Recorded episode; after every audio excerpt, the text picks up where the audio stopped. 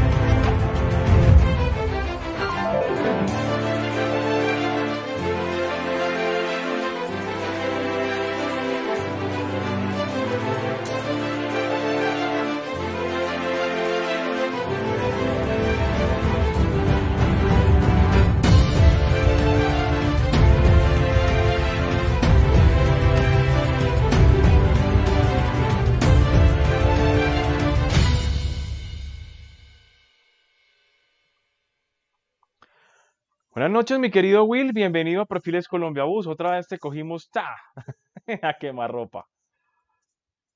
Sí, como siempre. Muy buenas noches. No, como en los últimos días, tampoco exageremos. Buenas noches para todos los amigos de Colombia Bus que se conectan y nos siguen en Colombia y en el mundo. Buenas noches para ti, Charlie. Un gusto estar aquí acompañándolos en una de Perfiles Colombia Bus, el familia del autobús, donde tenemos conocimiento, historia, relatos, entretenimiento. Bueno, Will, tu conexión está mal. ¿Me escuchas? Así que toca revisar tu conexión porque está con, está con rayitas rojas y con bajo nivel de conexión para que ya lo la tengas, revisamos. Para que lo tengas claro. Ya lo revisamos. Mientras, mientras que Will arregla su conexión, yo estoy por aquí con ustedes contándoles que el día de hoy tenemos una persona bastante, bastante especial porque es de esos padres eh, de la busología en Colombia, que no es precisamente el personaje que se la pasaba en las calles tomando fotografías de autobuses, sino es esa persona que se la pasaba retratando en 3D la historia del autobús en Colombia a través de sus réplicas. Fue, digamos que de los que conocemos, fue como ese abuelo, por así decirlo, de la, del modelismo en Colombia y que se desarrolló en esa, en, e, en, esa, en esa disciplina de convertir los autobuses en unas pequeñas maquetas, unas pequeñas réplicas llenas de color, llenas de detalles, llenas de formas, hechas a mano con muchísimo cariño, con muchísimo amor, pero también es una persona que es muy conocedora de la cultura tanto santanderiana como antioqueña. Es más, lo hemos presentado como busólogo antioqueño porque él retrata en, su misma forma de vivir, en su forma de hablar, en su forma de conocer ese sentir y conocer antioqueño, a pesar de que él nació en el departamento de Santander. Eh, mi querido Will, ¿ya estamos contigo de nuevo? Sí, me escuchan bien, se ve bien, la conexión está bien. Sí, ya te escuchamos mejor porque es que está, estaba como poniendo problema la conexión. Bueno, estábamos contando que este programa llega por cortesía de Buscar de Colombia y el Bus Star 380, ¿no? Es correcto, el modelo para largas distancias, pensado para los mercados internacionales, que también está disponible en Colombia, con todos sus detalles para configurar un bus de máximo lujo, con sillas semicama, con poltronas, uno o dos baños, toda la disposición, sus detalles de cromaterapia, diseño, una mezcla de modernidad, estilo, con el ADN de buscar y la calidad que hace de un modelo construido de una manera que sean carrocerías confiables que protegen vidas. Bueno, Will, ¿cuál es tu mal genio el día de hoy? Porque te escuchaba como medio protestando en la previa a este programa. Bueno, pues más que la protesta, llamémoslo como un mensaje de advertencia para todas esas personas que están necesitando transportarse. Naturalmente, saben, todo el mundo tiene sus diferentes angustias, puede estar atrapado en una ciudad, se le está acabando el dinero, tiene familia que visitar en otros lugares, trabajo. Todo, al final del ejercicio todos podemos tener la misma angustia, pero el punto es que si usted, por ejemplo, ha estado acostumbrado a viajar de, por ejemplo, ¿qué empresas viajan de Bogotá a Cali, Charlie? Viajan las siguientes dos puntos en orden de importancia y de cariño. Flota Magdalena, Flota Magdalena Expreso Palmira, Velotax, Expreso Bolivariano. Correcto. Es entonces, si usted toda la vida ha viajado en alguna de esas cuatro empresas, contacte a esas empresas para confirmar si realmente lo están transportando. Ellas mismas le pueden orientar y le pueden decir si usted cumple con las condiciones de exceptuado y le van a hacer el acompañamiento para viajar. No se ponga a inventar otras empresas. Veo yo muchos usuarios, muchos interesados en viajar que buscan a los terminales, entran a consultar y por cada consulta que hacen les aparecen tres o cuatro ilegales dejándoles sus números para contactarlos. Sí, es una cuestión bien, complicada porque todas las redes sociales de las empresas de transporte legalmente constituidas hay una avalancha de, de, de avivatos que se meten a confundir a las personas dándoles números telefónicos o dándoles, eh, por eso lo, que siempre recomendamos, obviamente eh, con las empresas legalmente constituidas y con un desarrollo tecnológico mínimo, que es el que necesitamos, que ingresen a las páginas web también de las compañías, porque muchas veces, muchas veces eh, se presta para que esos avivatos lleguen ahí a ofrecerles servicios que no son. Si ustedes ingresan a las páginas web de las compañías, ahí les dan la guía, les dan la orientación, el acompañamiento. Los formularios dispuestos en las páginas. Su formulario en línea y, pues van a tener una forma de vida de seguro y por favor no caigan en, el juego de los ilegales. Una empresa legalmente constituida no los va a poner a que llamen a un teléfono, de, eso, no, eso no es así. Simplemente les van a generar atención personalizada a través de sus canales tradicionales de atención, obviamente, a través de su página web o incluso a través de líneas de WhatsApp corporativas certificadas. Bueno, mi querido Will, ¿quién está con nosotros hoy? Bueno, tenemos un amigo muy especial, tal como lo decías, alguien que tiene su parte de cultura santanderiana, cultura antioqueña, pionero del modelismo, modelos hechos con la paciencia de un artesano, pero dejemos que hable don Jesús Antonio Báez, a quien le damos la bienvenida. Buenas noches, don Jesús. Buenas noches. Un saludo muy especial y mi gratitud a ustedes por tenerme en cuenta para esta a este ratico de poder contar algunas cositas de nuestra labor en la, en la fabricación de modelos a escala en madera. Bueno, lo, eh, primero, ah, siga, siga, tranquilo, porque yo me le, me le iba a atravesar, siga tranquilo. No, estoy en, eh, soy santanderiano, de Río Negro, Santander, un pueblito que queda a 20 minutos de Bucaramanga, yendo hacia la costa viví toda la vida en el campo, hasta los 14 años, mientras hice la primaria, y allá fueron los primeros, eh, las primeras eh, intenciones de hacer unos carros. Pero vengan una, cosa, pero antes de que usted se pusiera a hacer carros, ¿cierto? Antes de que se pusiera a fabricar, usted tenía que tener una pasión o un cariño por eso. ¿De, ¿De dónde le nació a usted ese gusto por los fierros, por los vehículos, por los, por los elementos, los medios de transporte, por así decirlo? Del niño Dios. El niño Dios siempre, siempre me trajo de regalo carros. Nunca me trajo ah, balones. Qué bonito. Nunca me trajo nada diferente a carros. Y generalmente carros de, tipo pesado, ¿no? O sea, camiones, volquetas y eso.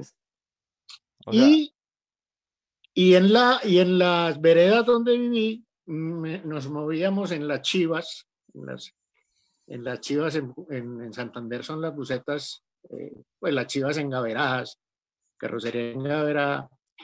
Y, ese, y esa conexión de, entre los regalos del niño Dios y los carros reales me hacía imaginar siempre tener un carro, eh, cuando creciera, tener una buceta, tener un camión. Pero la vida me fue llevando más por, por tenerlos, pero en miniatura. Ok, perfecto, don Jesús Antonio.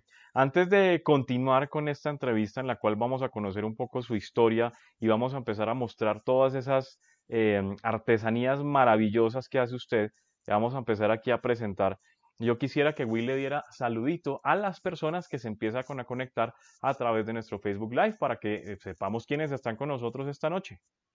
Sí, señor. Vamos saludando a todas las personas. A Manuel Fernández desde Cúcuta, norte de Santander. David Osorio desde Medellín. Fabio Santoya de Automotores La Floresta y a todo el equipo de Automotores La Floresta. Jairo Alonso Méndez desde Amapoima a nuestro nuevo suscriptor de la revista Colombia Bus, a Samir Echeverry de Empresa Arauca desde Medellín, a quien le agradecemos la confianza, a Luis Fernando Bermúdez, a don Luis Machuca, el monstruo de la desintegración y el monstruo del CREI, al gran conocedor de todo el tema de reposición de vehículos, don Víctor Gutiérrez de Cotranspusa, Julián Cuartas desde Medellín, Francisco Cárdenas de CESBI, Alejandro Camacho de Autobuses ICC, Mario Prieto, gran transportador, Eduardo Aguirre de Flota Occidental desde Armenia, Alexander Rodríguez desde Leticia, Felipe Betancourt, Marta Lucía Betancourt de Comerciales y toda la coach de, en la gestión de, en el acompañamiento a los equipos comerciales y ofrecer de manera consultiva vehículos productivos. Fernando Pineda desde Bucaramanga, que nos dice buenas noches, saludos a la gente de Colombia Bus y a don Jesús desde Bucaramanga.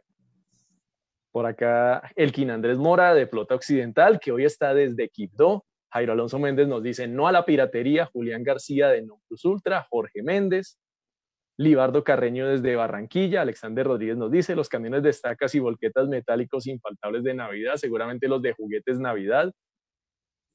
Puedo estar, dice Jairo Alonso Méndez, puedo estar equivocado, pero no nos encontramos a don Jesús en el evento de aniversario 55 de Comotor en Neiva, efectivamente. Correcto, así fue, sí señor. Pedro Gómez desde Nueva York, saluda a don Jesús. Ricardo Arango desde Manizales, también empresa Arauca en Manizales. Edmundo Cortés le envía un saludo. Rafael Vives de Acoltés y a todo el equipo de Acoltés que han estado haciendo un trabajo muy importante con sus diplomados en, para mejorar las competencias de las personas que trabajan en transporte especial y en otras modalidades de transporte de pasajeros. Don Ismael Camacho, que también está aquí. Aquí nos dice Mario Prieto, la mayoría de los que están haciendo viajes en carros particulares son compañeros del mismo gremio, pero es porque no hemos tenido ayuda del gobierno. Realmente la ayuda es reactivación, ya. Juan Carlos Londoño también lo saludamos. Roberto Tascón de Expreso Almirante Padilla desde el Caribe colombiano. Son las personas que se nos van conectando.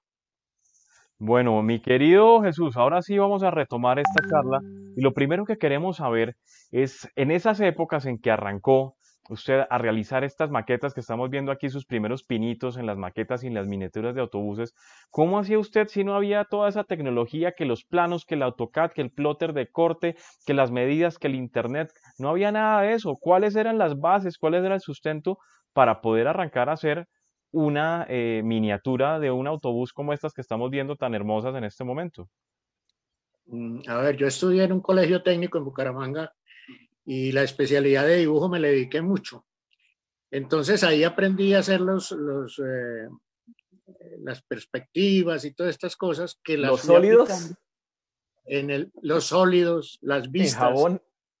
Y eso lo fui aplicando en la, en la construcción de los carros. El, el, la tecnología sí, ¿no? Lo único que existía era el, el radio, el teléfono teléfono fijo y la máquina de escribir, el resto no existía nada. Mm. Entonces era mirar, mm, meter en la cabeza como la proporción de la, del carro a ser y volverlo en centímetros, volverlo a, eh, en metros en el real, volverlo centímetros, que es lo que es la escala, y empezar a con los recuerdos que uno tenía, porque otra cosa era que tampoco había la facilidad de la fotografía. La fotografía era mm, costosa, no necesariamente uno tenía una cámara. A veces el cliente le llevaba una foto del bus, pero una foto vista desde, donde se la habían querido tomar, entonces no tenía uno todas esas, esas facilidades que tienen ahora de, de, tener, de encontrar hasta los planos hechos y todo eso. Entonces, fue una labor de, de creatividad, diría yo, y de aplicar esos conocimientos que, que tenía, que traía del colegio. Ok, perfecto, don, don, Jesús. Otra, otra preguntita que nos gustaría saber, ¿y cuál fue ese primer modelo de autobús que hizo usted?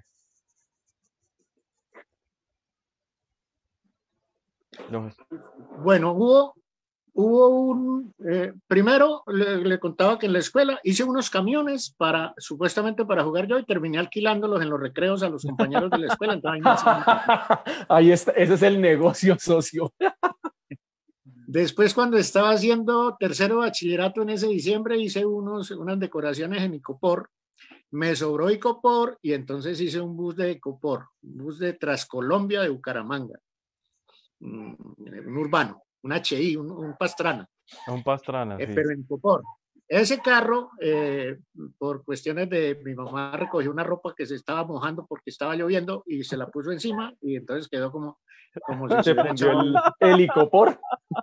Fue un terrible accidente. Eh, digamos que algo que no, no, no tenía como, como en querer hacer más, sino ese, ¿no?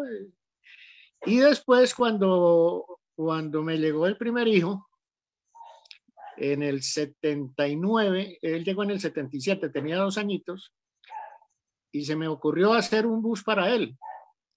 Ahí está entre las fotos que le mandé eh, mm, eh, un expreso del Valle. Me inventaba las empresas porque tampoco tenía cómo saber cómo eran los colores de las empresas. Conocía los de Copetrán, los de Berlinas y Lusitania y Omega que la flota Cáchira. La flota Cáchira. Y cuando, estuvo, cuando ese carro estaba hecho y, el niño lo estaba disfrutando, llegó un amigo de mi papá y se enamoró del carro y me lo compró, me dijo que se lo vendiera. Yo no quería, él me dijo, pues haga otro y haga otro por si acaso, haga dos por si acaso llega otro loco como yo y se lo compra. Y ahí me encarreté con el cuento. Entonces el segundo carro fue un eh, eh, autocosta, creo que, tres niveles, de tres camellos, que está también ahí en las fotos. Y ya empecé, empecé y, pude afiliarme a Artesanos Unidos de Santander allá en Bucaramanga, participar en las ferias artesanales, ahí me fueron conociendo. Pero realmente era una labor muy, muy sin, sin poder hacer propaganda porque, porque solamente era mostrar en directo a la gente, no se podía hacer eh, fotografía, no se podía hacer nada de eso. Ok, perfecto. Will, vamos con preguntas y comentarios de las personas que se están conectando a esta hora en nuestro Facebook Live. Bueno, por acá nos dice Luis Fernando Pineda, yo tengo un regalo que me dio don Jesús, un Cotran Suroccidente bello y un gran regalo. Por acá está David Silva enviándonos saludos, el profesor José Manuel González Betancourt del equipo de Volvo Buses Colombia pues acá nos hablaba Fernando Bermúdez, lastimosamente las personas en Colombia no leen y pocas personas comprenden lo que las empresas les ofrecen para viajar y Jairo Alonso complementa diciendo quieren todo igual o más barato que antes de la pandemia. También llega aquí Nangidero Rego de Sotraurabá. Tenemos más personas y una pregunta para don Jesús. Don Jesús, ¿en qué momento se da cuenta que este tema de construir los vehículos con los materiales que ven en ese entonces puede ser una forma de vida y una forma de conseguir sustento. Bueno, cuando, cuando me afilié a la, a la empresa esta de artesanos, que empecé a mostrar los, los carros en las ferias artesanales, ya en Bucaramanga me empezaron a conocer mucho y empezaron a hacerme encargos. Empresas como Trazán de Cúcuta me encargó un Chevrolet, un B60, um, eh, Berlinas, Delfonse, Lusitania, Cotrander, entonces ya me, me, me pareció que sí era posible eh, no vivir de eso, porque yo trabajé 32, 34 años en publicidad exterior, haciendo vallas, pasacalles, señalizaciones y todo eso, pero a la par con los carros. Pero sí me fue, me fue llevando hacia, hacia, por ejemplo, en las épocas de diciembre, de septiembre para adelante, generalmente yo no trabajaba la publicidad, sino los carros, porque había mucho, mucho amigo que quería regalarle de, de, Navidad a su hijo un carro de los míos, aunque no son juguetes. Y yo les aclaraba eso, que son carros, que son modelos delicados como juguete, porque un niño de 4, 5, 6 años de barato un balín. Entonces, eh, pero se los compraban.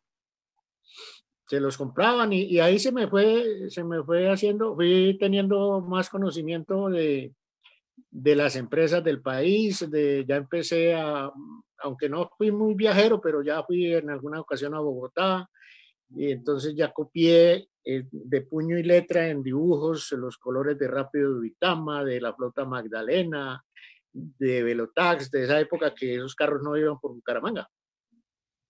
Bueno, Jesús, estábamos, viendo por ahí en las imágenes que estaban rotando y que nos hizo llegar muy amablemente, dos imágenes que me llaman mucho la atención.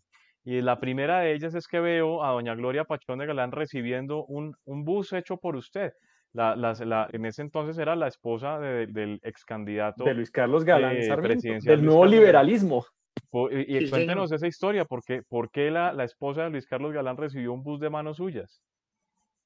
Porque pues yo estaba, me, me gustaba la, la, la posición de, del candidato, entonces asistía yo a la Casa del Nuevo Liberalismo y allí conocieron mi trabajo eh, me pidieron que les hiciera un bus especial y en, en, el final de la campaña de Bucaramanga a Bogotá fue una buseta de la Oriental de Transportes, una Fiat con carrocería Oneida, que por ahí está la foto dando muchas vueltas en un parque.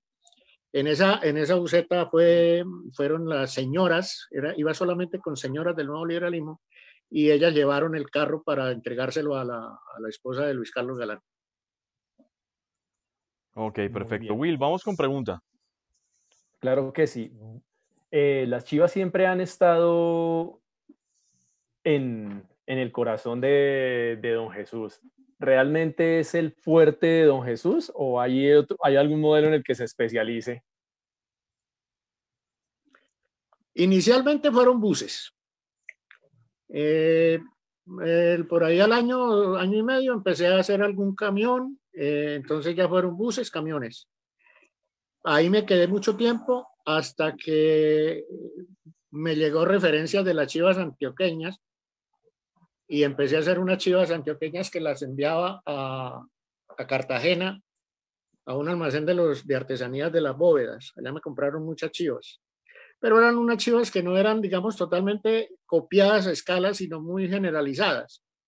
Aunque con sí con, con mi estilo, con mi marca, ¿no? Después, eh, un amigo muy, muy, eh, muy especial me dijo una vez, tengo un carro, un Ford 48, que era de mi abuelo y yo quiero tener la copia. Le dije, yo automóviles no hago. Me convenció que le hiciera el de él y entonces ahí ya me metí con el cuento de los automóviles y las camionetas pequeñas. Pero más allá, más allá de la fabricación de estas, estos elementos a escala, como son las chivas, pues a mí me gustaría que habláramos de la chiva realmente como ícono de la transportación en Colombia, porque de hecho una de nuestras revistas que está eh, dedicada especialmente a las chivas, que yo sé que don Biblioteco nos va a decir, don William, cuál fue el, número de esa revista. La número cuatro. La número cuatro, que creo que fue la del aniversario de Comotor, precisamente. Sí, señor, coincidió con los 55 años de Comotor. Pues esa revista, esa revista precisamente hablamos sobre la historia de la Chiva y pues nuestro referente, nuestro, nuestro corresponsal de referencia para ello, pues fue precisamente don Jesús Antonio que nos contó un poco de la historia de la Chiva. Hablemos un poco sobre la importancia de las Chivas, tanto en Santander como en Antioquia, y cuál es la diferencia, porque usted ahorita hablaba de las engaveradas, pero muchas personas no saben qué es eso. Entonces, contémosles un poquito sobre, sobre este tema de las chivas a nuestros seguidores.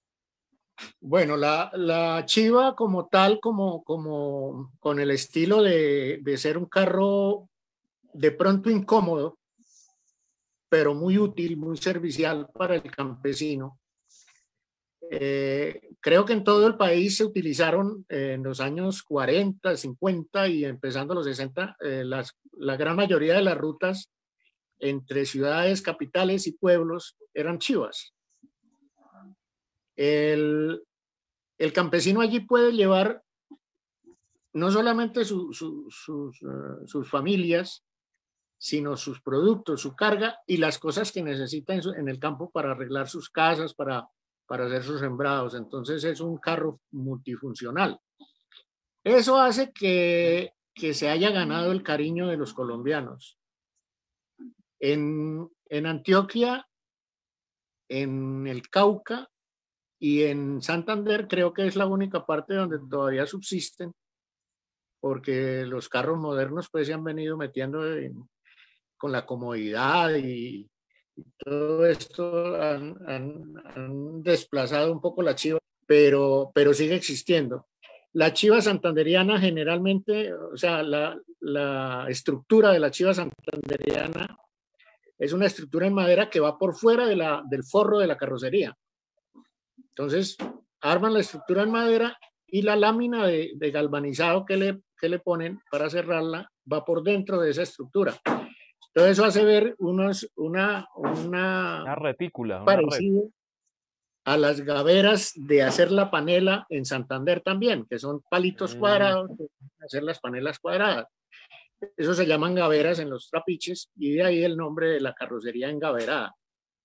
La carrocería de la chiva antioqueña es, es más plana por fuera, es abierta por, en todas las sillas, es abierta, tiene por el lado derecho, tiene salida, todas las, todas las bancas, mientras que la santanderiana solamente tiene una puerta. Antes tenían una puerta, digamos, puerta trasera, no la de la bodega de la carga, sino una puertita también por el lateral trasera, pero eso ya, ya no existe.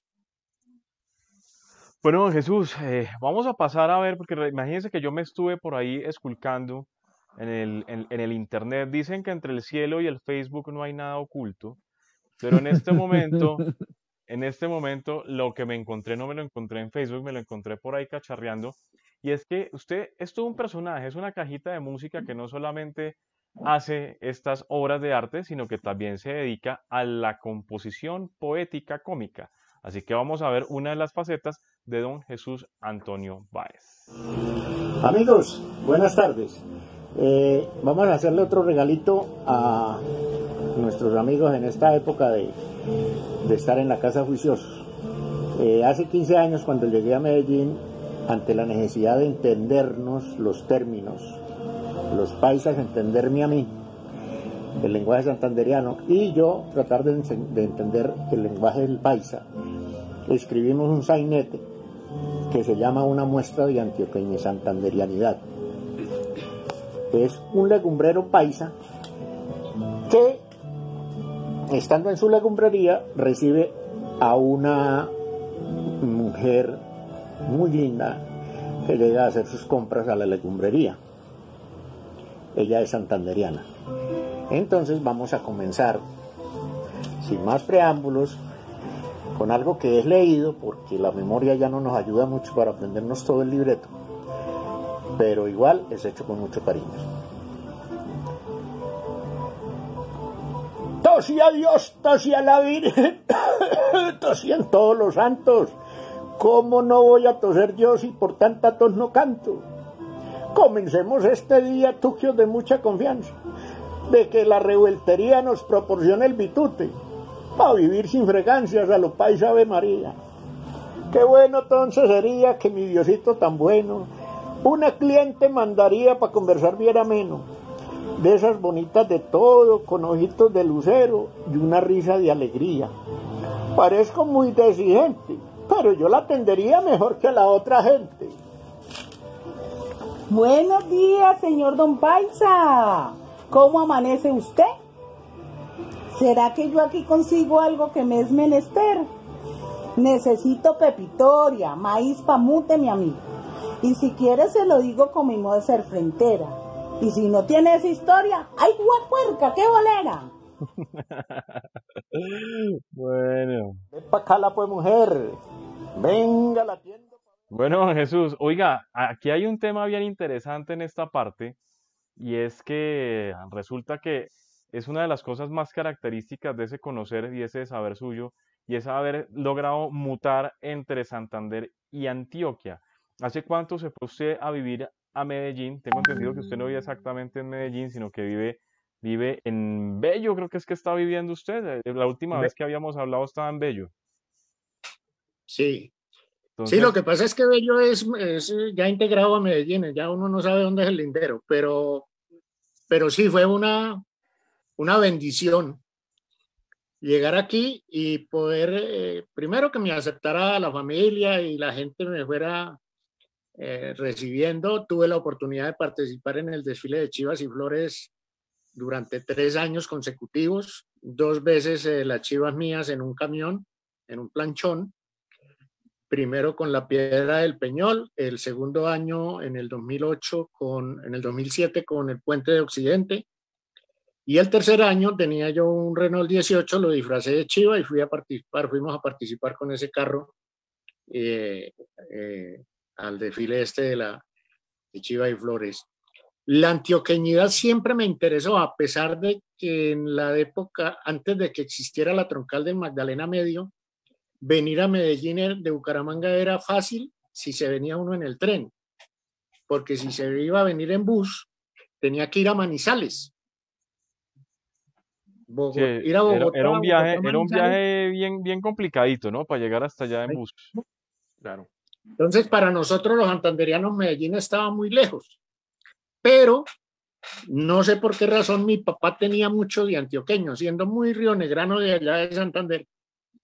Él le gustaba mucho, contaba cuentos de paisas, eh, le gustaba el sombrero paisa, todo esto, y yo me fui como interesando en ese cuento. Entonces, cuando la vida me puso aquí en Medellín por, por María Victoria, esa es una historia que es para una película, la, cómo la conocí todo esto. No, pues cuente. pero a mí no, a mí no me va a iniciado con el chisme. Cuente el chisme. bueno, así resumido, resumido, estaba yo en mi taller de Bucaramanga eh, un viernes y llegó un hijo de un amigo de mi papá, estaba comprando un camioncito que tenía placas de vello y quería saber si tenía problemas de judiciales o de deudas en el tránsito de Bello. Me dijo que le hiciera la llamada, le daba pena pues llamar. Hice la llamada, a, me dio un papel con dos números y el primer número que marqué era de la tesorería de Bello y ahí me contestó María Victoria. Le dije que necesitaba, me dijo. Usted no, tenía ni idea quién le estaba contestando, ¿no? Llame a este teléfono, que estaba en el papel. Usted no sabía quién le estaba contestando, no era una, una, es como llamar hoy en día uno a Claro a, pelear porque se le cayó el servicio y le contesta, o a Colombia, ¿no? Que siempre uno llamaba a Colombia y le contesta una paisa cada vez más paisa. No, y estaba, y estaba equivocado porque la oficina no era esa. Yo no sé, al muchacho este le habían dado el número del teléfono mal. Mire lo que son las cosas. El caso bueno, que yo llamé al otro teléfono, se hizo la diligencia. El muchacho se fue por la tarde, terminé de hacer una pancarta y me dio por llamar de nuevo al teléfono que se me había quedado ahí en el escritorio el papelito. Le voy a agradecerle a esta pelada que me atendió también esta mañana. Y ahí empieza una historia donde nos conectamos por la noche a internet. En esa época el tal Messenger que había de Hotmail. Con el zumbidito para recordarle que uno estaba ahí presente. Y entonces el sábado por la mañana ya la llamé por eh, comprando minutos en el centro de Bucaramanga. Fui y los minutos eran a 500, a, a 250 pesos. Le dije a la pelada que me atendió muy temprano, siete y media de la mañana, le dije, si, me lo, si hablo más de 10 minutos, me los deja a 150. Y si hablo menos de 10 minutos, se los pago a 500. La pelada diría, no, esto, este no le contestan, no le... Me dijo, listo, hablé 87 minutos.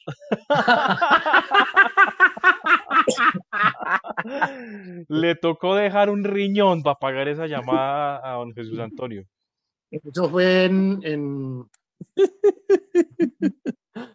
10, 11 de julio. En el puente del 20 de julio nos conocimos en Puerto Berrío. Yo le propuse que nos conociéramos eh, en un sitio equidistante, intermedio entre Bucaramanga y Medellín. Me vine en una buseta de contra Magdalena, ella bajó en una de Conorte, pues para seguir hablando de buses. ya, el martes, que era 20 de julio, eh, nos encontramos el domingo, el martes nos vinimos porque yo le dije voy a conocer a tus papás de una vez. Pero usted iba con todo, hombre casarme al año siguiente, el 8 de marzo. Eso fue julio del 2004, el 8 de marzo del 2005 nos casamos. Yo me vine a vivir aquí el 15 de febrero del 2005. Desde esa época estoy. Y ya se convirtió prácticamente en un santanderiano completamente paisa. Bueno, Jesús Antonio, vamos a hablar de otro tema. Ya hablamos un poquito de Chivas, hablamos un poco de, de maquetas, hablamos un poco de este tema. Pero hablemos también del tema de la decoración vehicular, porque es que usted me contaba que ayer veía el programa que hicimos con don Freddy Peña, de, de Avisos Freddy, y nos contaba que usted también fue de esos pioneros, obviamente en su región, en hacer la decoración vehicular. ¿Cómo era el tema de la decoración en ese entonces? Y cuéntenos por qué no tenemos foticos de eso.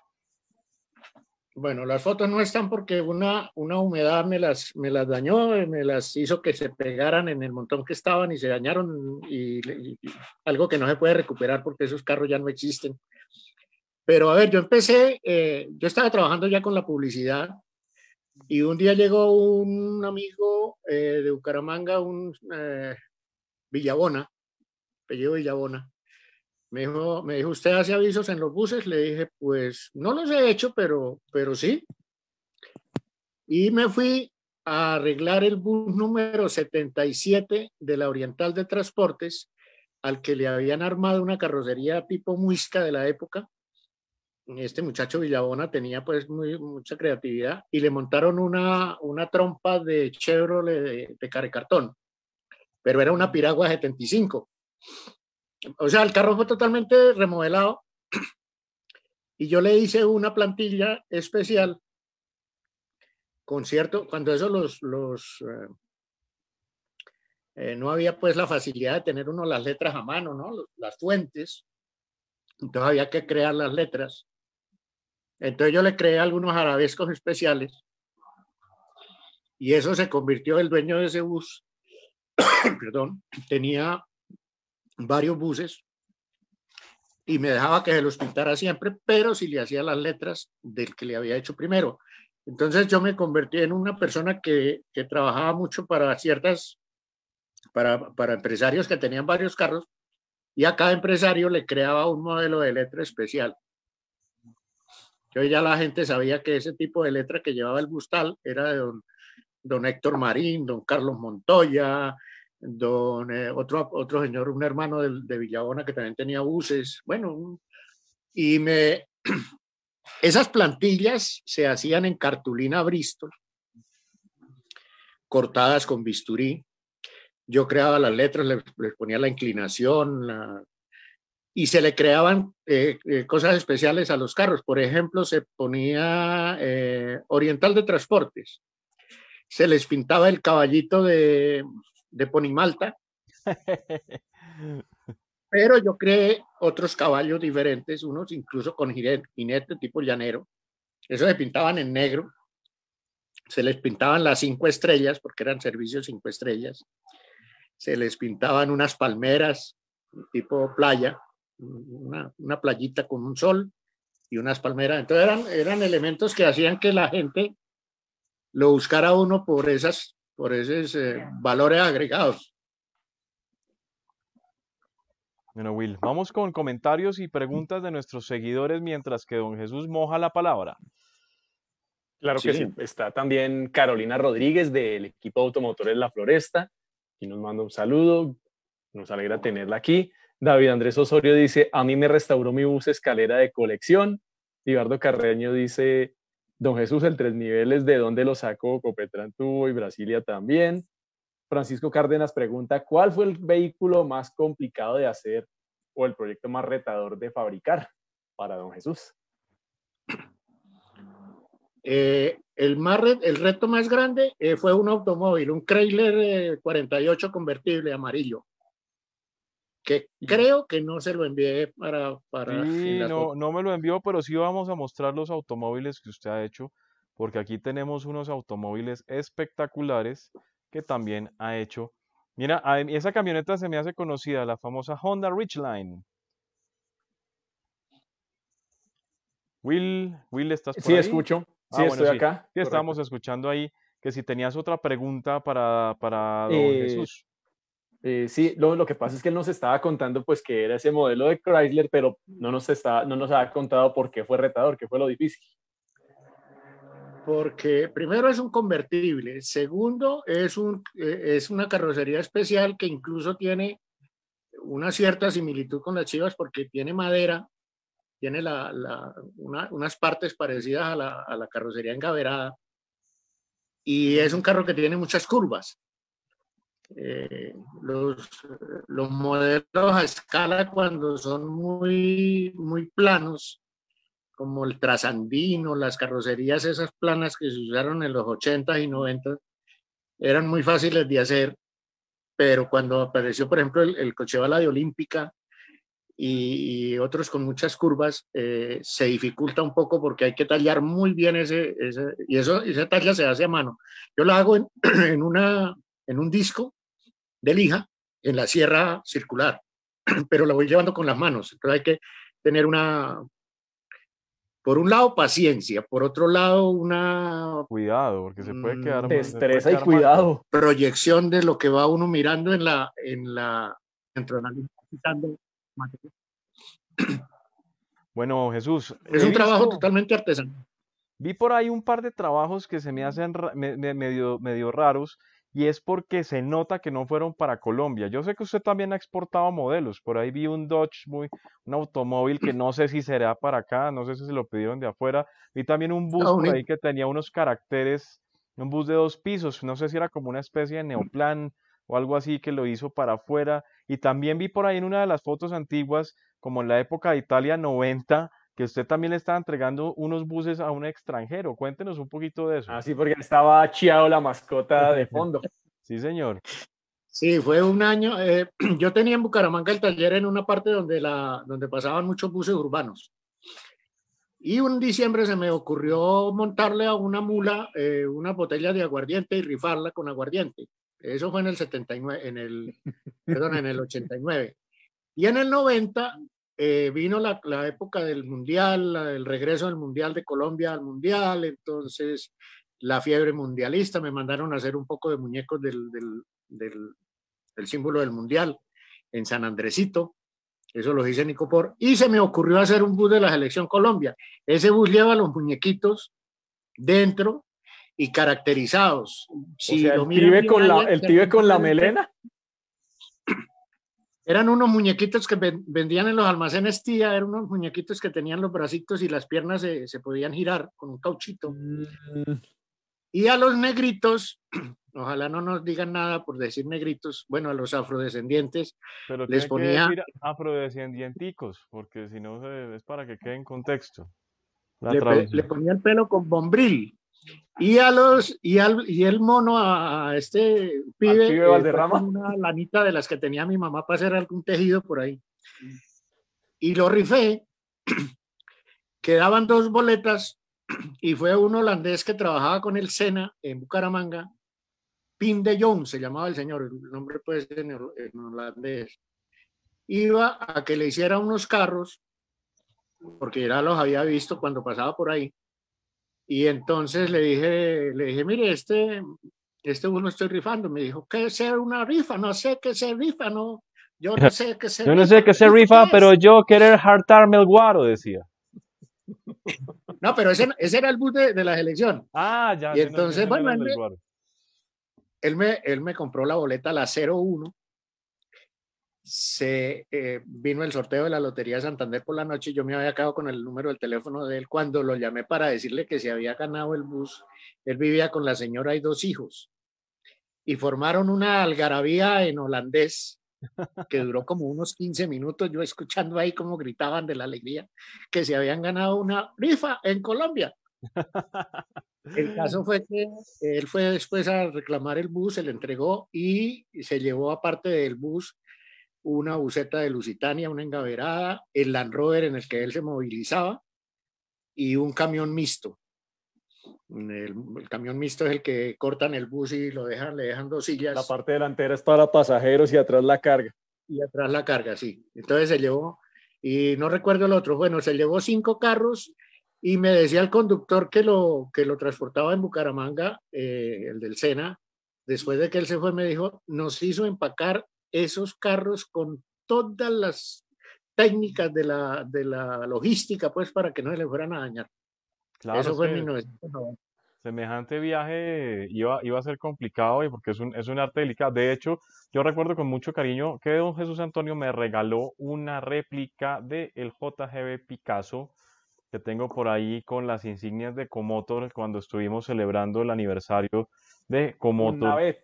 Una vez, sí, señor. Todavía lo tengo y lo conservo con mucho cariño, hecho, porque es que don Jesús tiene, tiene como su estilacho, ¿no? Él tiene como, uno ve el producto de él y se da cuenta de él, porque es, eh, tiene como esos detalles hechos a mano, esas, esas proporciones que lo hacen ver como especial, que no sabe uno, es como réplica, como juguete, como artesanía, como es, tiene, un, tiene un sabor especial el trabajo que hace Jesús Antonio, el cual admiramos mucho.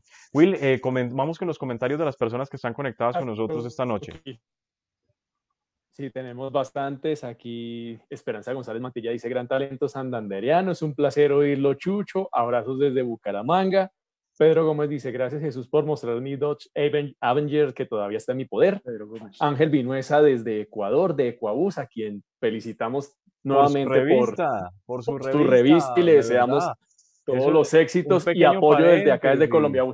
Sí, señor, es un pequeño paréntesis porque la verdad, y más en tiempos de pandemia, ponerse a sacar una revista, se atrevió, eso es para gente que tiene aún suficiente volumen en las partes bajas, así que yo le deseo lo mejor a don Ángel Vinuesa porque eso es para berracos y le quedó muy bonita la revista. De hecho, quiero una camiseta de Coabús, no sé dónde comprarla y para que me la mande y que nos mande de una vez para todo el equipo de Colombia Bus a cómo son las revistas y que nos mande eh, camisetas de Coabús que están muy bonitas.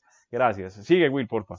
Seguimos aquí saludando a Simón Querales, que voy a volver a ver completo el programa porque ha llegado un poco tarde, excelentes máquinas. Patricia Jaimes dice que Dios bendiga tu talento. Don Jesús, un fuerte abrazo desde Río Negro, Santander, Vereda Valparaíso, Finca Villapati, del pueblo de donde nació Don Jesús. Aquí dice Alexander Rodríguez, Don Jesús creó su propio PowerPoint. David Silva dice, en la época en que se miraba quién tenía la letra más bonita para los avisos. Ismael Camacho nos dice definitivamente. autobuses Sí, eh, se me olvidaba porque ya estaba, ya había llegado primero Alejandro, ahora llegó el papá don Ismael de autobuses ICC. Definitivamente don Jesús tiene su don y lo supo aprovechar, al igual que se ve la pasión por los detalles y la calidad que se puede apreciar en las imágenes. Felicitaciones. También está Luis Alfredo Arón desde Valledupar. Eh, por acá nos dice David Andrés, David Andrés Osorio refiriéndose al tema de la llamada no estuvo, ah, no estuvo corta la llamada. Aquí dice Samir Echeverry que el lindero, el lindero, me imagino refiriéndose a los linderos de Medellín con Bello, que queda en la glorieta de Soya. Fernando Pineda nos dice, las chivas se ven muy bonitas. ¿Qué más tenemos por acá? Ah, pues por acá tenemos eh, las camisetas y gorras de Ecuabús, las podemos hacer desde Colombia, las hace Rafael. El maquilador de Ecuabús puede ser Rafael Vive. Bueno, mi querido Diego Fernando Moreno, el cachalote ha llegado. También un gran saludo para Diego Fernando Moreno, quien fundó esta bonita casa de Colombia Bus. Tenemos una pregunta de Manuel Fernández que me parece muy interesante. Sí, sí don Manuel pregunta desde Cúcuta, ¿cómo evolucionaron los materiales desde sus inicios hasta hoy? Eh, a ver, los primeros, los el carro que le hice a mi hijo y los tres o cuatro primeros carros, yo armaba una lámina de cartón duplex de cuatro, de cuatro láminas, las pegaba con pegante blanco y hacía la lámina para, para hacer los laterales y el techo.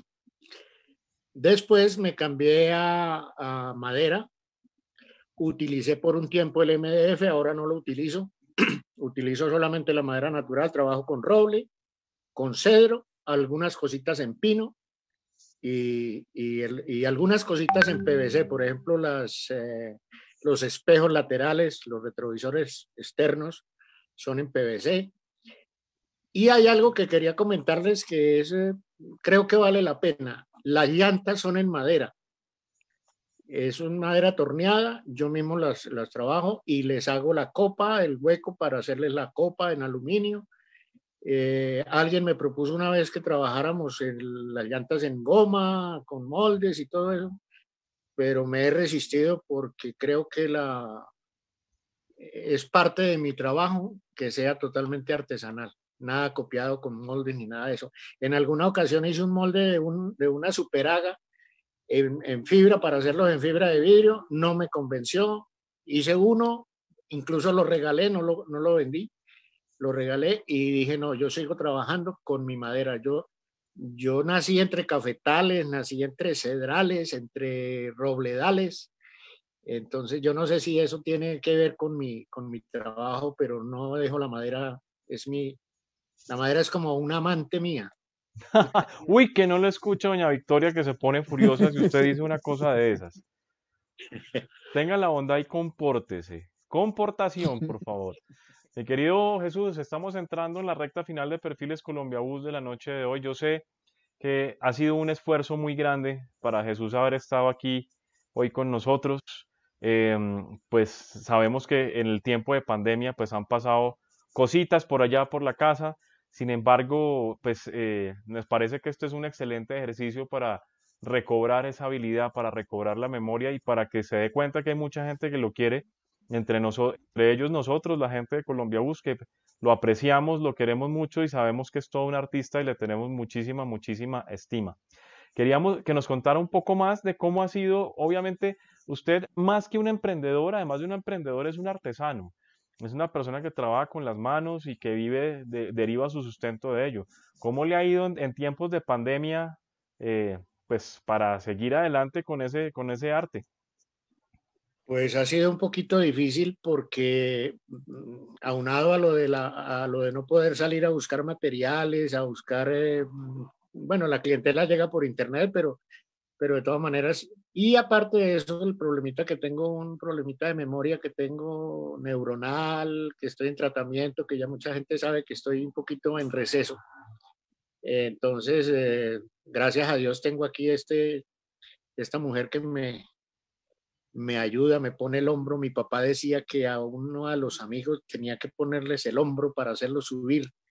Y yo he encontrado en la vida mucha gente que me ha puesto el hombro para yo subirme un poquito de donde estoy. Entre ellos, ustedes. Y especial a, don, a don Luis Fernando Pacheco de Comotor, que me invitó especialmente a ir a, Neiva, conocí a Neiva y fue una sorpresa muy grande porque eh, me pareció una ciudad muy bonita. Entonces, tengo mucha, mucha gratitud con mucha gente, con mucha, mucha gente que me ha apoyado en este trabajo.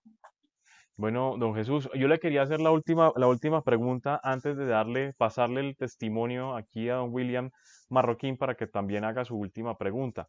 Y es, obviamente hemos visto en las imágenes y en los relatos que usted pues tiene prácticamente en la memoria esa historia del transporte eh, en Colombia y especialmente en la zona santanderiana y obviamente en Antioquia donde vive ahorita y sabe mucho de la chiva, sabe mucho de todas estas carrocerías de antaño, pero hablemos un poquito de los buses de hoy en día.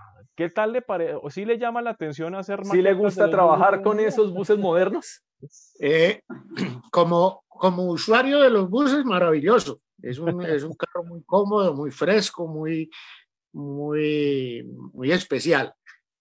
Pero la verdad, em, tiendo más a trabajar con carros eh, de modelos antiguos, me gusta más. Eh, de pronto, no, y sin que suene a, reclamo ni nada, pero los, los, carros de ahora están todos los planos en, en, en, todos estos sistemas de virtuales y todo el mundo hace carros ahora.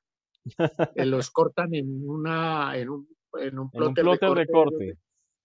Sí, y entonces, no sé, eh, yo me quedo con lo mío y respeto el trabajo de los demás, pero, pero sigo cortando con mi caladora de mano, sigo tallando en la, en la rueda de la lija, sigo raspando con lija en mis manos y sigo pintando con mi aerógrafo, mis, mis pistolas y mis aerógrafos que tengo, pero, pero me quedo más con por ahí hay un bus de Transbolívar que el, huracán que está en lo tienen en el lago de Tota tienen.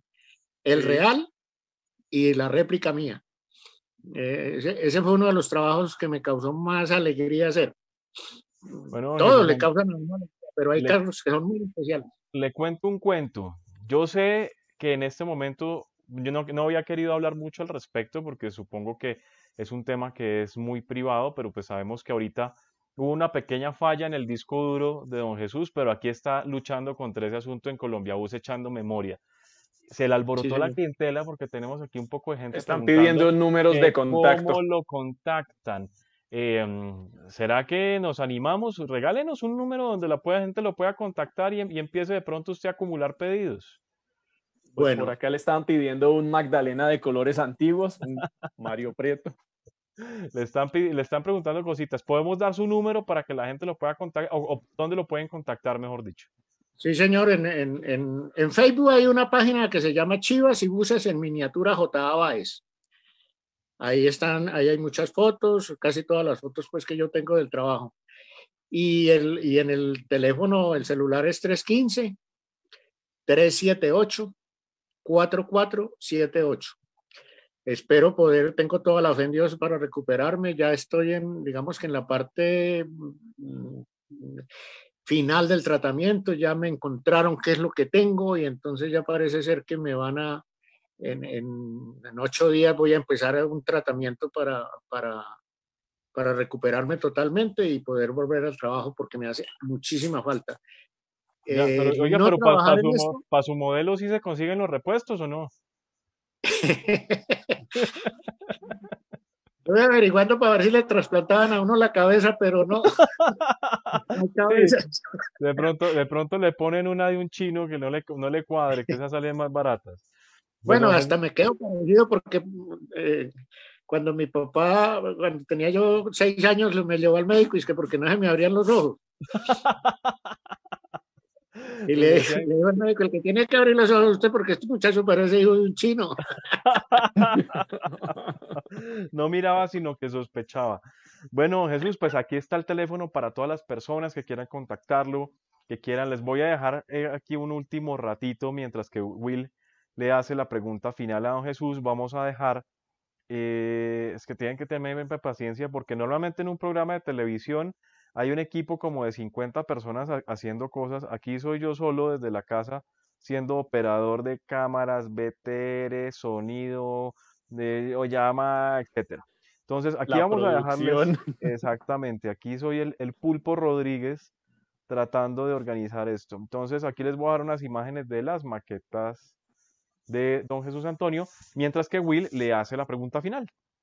Bueno, no la voy a hacer yo, voy a permitir que Cristian Arevalo de Chilebuses, que está viendo el programa, la haga porque está también relacionado con todo este tema de los buses.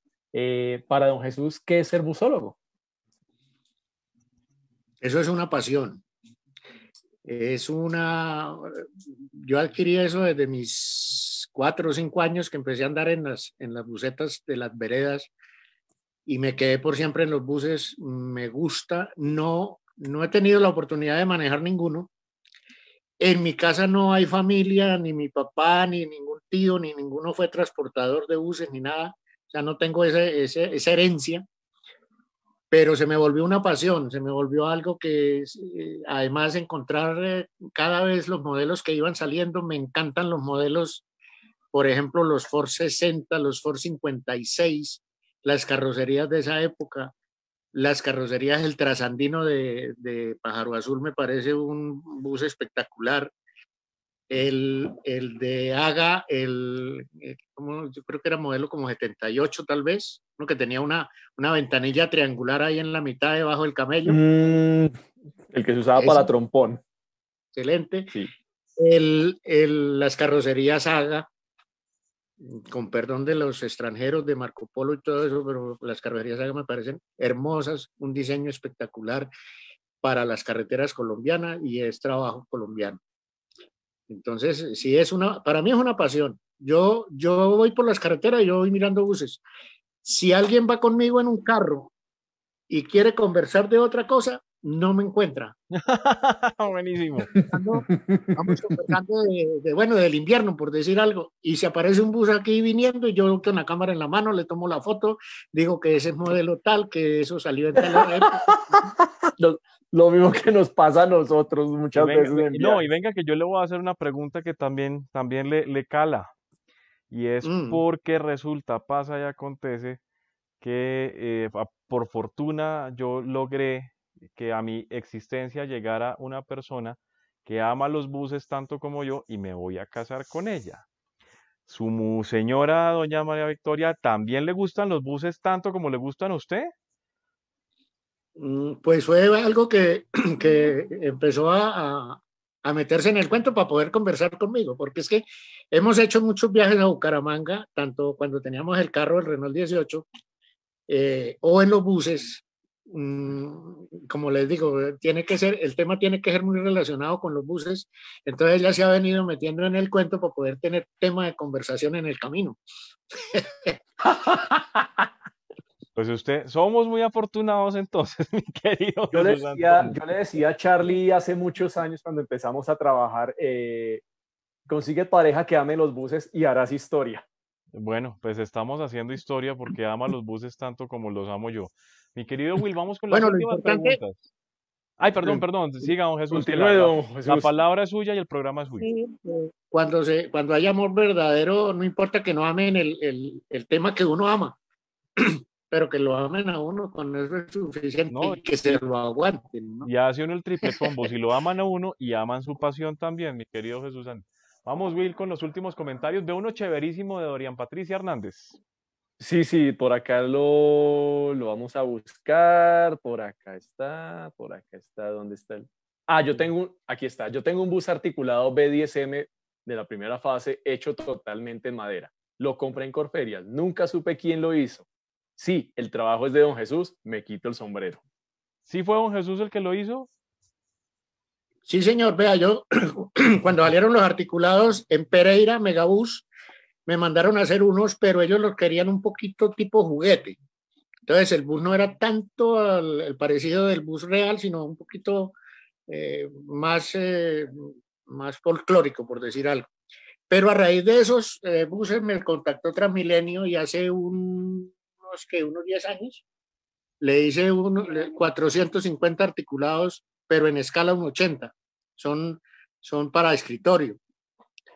Y hace dos años le hice a Volvo otros 200, ya de los nuevos, de los que hay ahorita. Pues por ahí lo está saludando también Eliana Ulloa del área de mercadeo, eso, del área de mercadeo de Volvo Buses Colombia, quien también sabe que esa es su obra. Acérquele un poquito más, don Jesús, acérquele un poquitico más a la cámara. Ah, qué bonito. He dicho, este, este es el hombre. Bueno, pues. Este es madera maciza. Sí, sí, sí. Ese es, muy parecido al que, al que, me, al que me regaló su merced en esa escala y en, ese, y en, esa, en esa textura. Pues bueno, don Jesús, pues ha sido nosotros, para nosotros un real placer tenerlo acá. Yo sé que fue, lo cogí a quemarropa, pero yo sé que le, de alguna forma u otra le tocamos la fibra y le ayudamos para que se recupere lo más pronto posible, la verdad. Em, aspiramos que siga adelante con esa pasión y que siga siendo el papá de los busólogos acá, porque de verdad creo que usted hasta ahora es como el, el, el, más, el más clásico, que tiene placa de clásico y antiguo, me parece que es. El menos nuevo. el menos nuevo. bueno, Will, ¿algún comentario para cerrar nuestro programa, Will? Pues por acá tenemos mensajes de que le desean pronta recuperación, que también le agradecen el esfuerzo por recordar todas esas historias y trabajar, y ese trabajo que usted hace con, con la madera, porque usted no se ve trabajando en otra cosa, y pues también eh, esa sencillez y que se trajo desde cuando estaba en Río Negro. Muchísimas gracias. Muy, es una gratitud inmensa, grande, enorme, eh, con ustedes, con todos los amigos busólogos del país y con la gente que me ha apoyado. Eh, no tengo sino palabras de gratitud y agradecimiento porque es el trabajo de toda una vida. Empecé en el 79, estoy hablando de que 40, 41 años. años. 41 años nomás el, la satisfacción de vida ha sido muy grande. Ha sido de esas que uno dice, bueno, cumplí el cometido que vine. No soy de los que ambiciona tener montones de plata y, y propiedades y todo eso. Con lo que hago y con la gratitud de la gente, cuando, cuando, una, cuando un cliente mío recibe un carro y se sonríe, con eso tengo. Así como me sonreí yo cuando usted me regaló, sin ser su cliente, uno de sus modelos. Muchas gracias, don Jesús, por haber estado en Perfiles Colombia Bus y siempre está a su casa. Muchísimas gracias, Charlie y don William. Eh, un abrazo, un abrazo así de corazón y mi gratitud por siempre. Bueno, espero la revista. Sí, señor. En septiembre volvemos a tener revista y vamos a hacer todo lo posible porque le llegue a don Jesús. Muy buenas noches entonces. Bueno, mi querido Will. Gracias, don Jesús. Otra entrega de Perfiles Colombia Bus, un programa para recordar realmente. Muy emocionante, muy. Había estado muy humano, muy humano. Sí, había estado detrás de él hacía unos, unos cuantos meses hasta que por fin lo logramos ubicar y qué programa más grato, qué enseñanzas más gratas y qué chévere que sigamos viendo que, la busología es eso, ¿no? Anécdotas, conocimiento, trabajo, eh, compartir, humildad, todo ese asunto. A pesar de que nosotros nos dicen que no somos así como muy humildes, ¿no? Bueno, ahí hacemos lo posible. bueno, mi Will, Así que, bueno, no se les olvide que este programa llegó a todos ustedes por una invitación de Buscar de Colombia, carrocerías confiables que protegen vidas, y su Bus Star 380, el autobús de carretera para vehículos de 12, 13.2 y hasta 14 metros, pues con las mejores condiciones de estética, comodidad, confort, durabilidad y todo el respaldo de Buscar de Colombia. Will, nos vemos mañana otra vez en Perfiles Colombia Bus entonces. Claro que sí, también les invitamos para que sigan pendientes de todos los contenidos que tenemos en Colombia Bus, en Facebook, en Twitter, en Instagram, en nuestro sitio web y que se preparen porque volvemos con revista impresa que pueden también tener en la comodidad de su casa o de su oficina.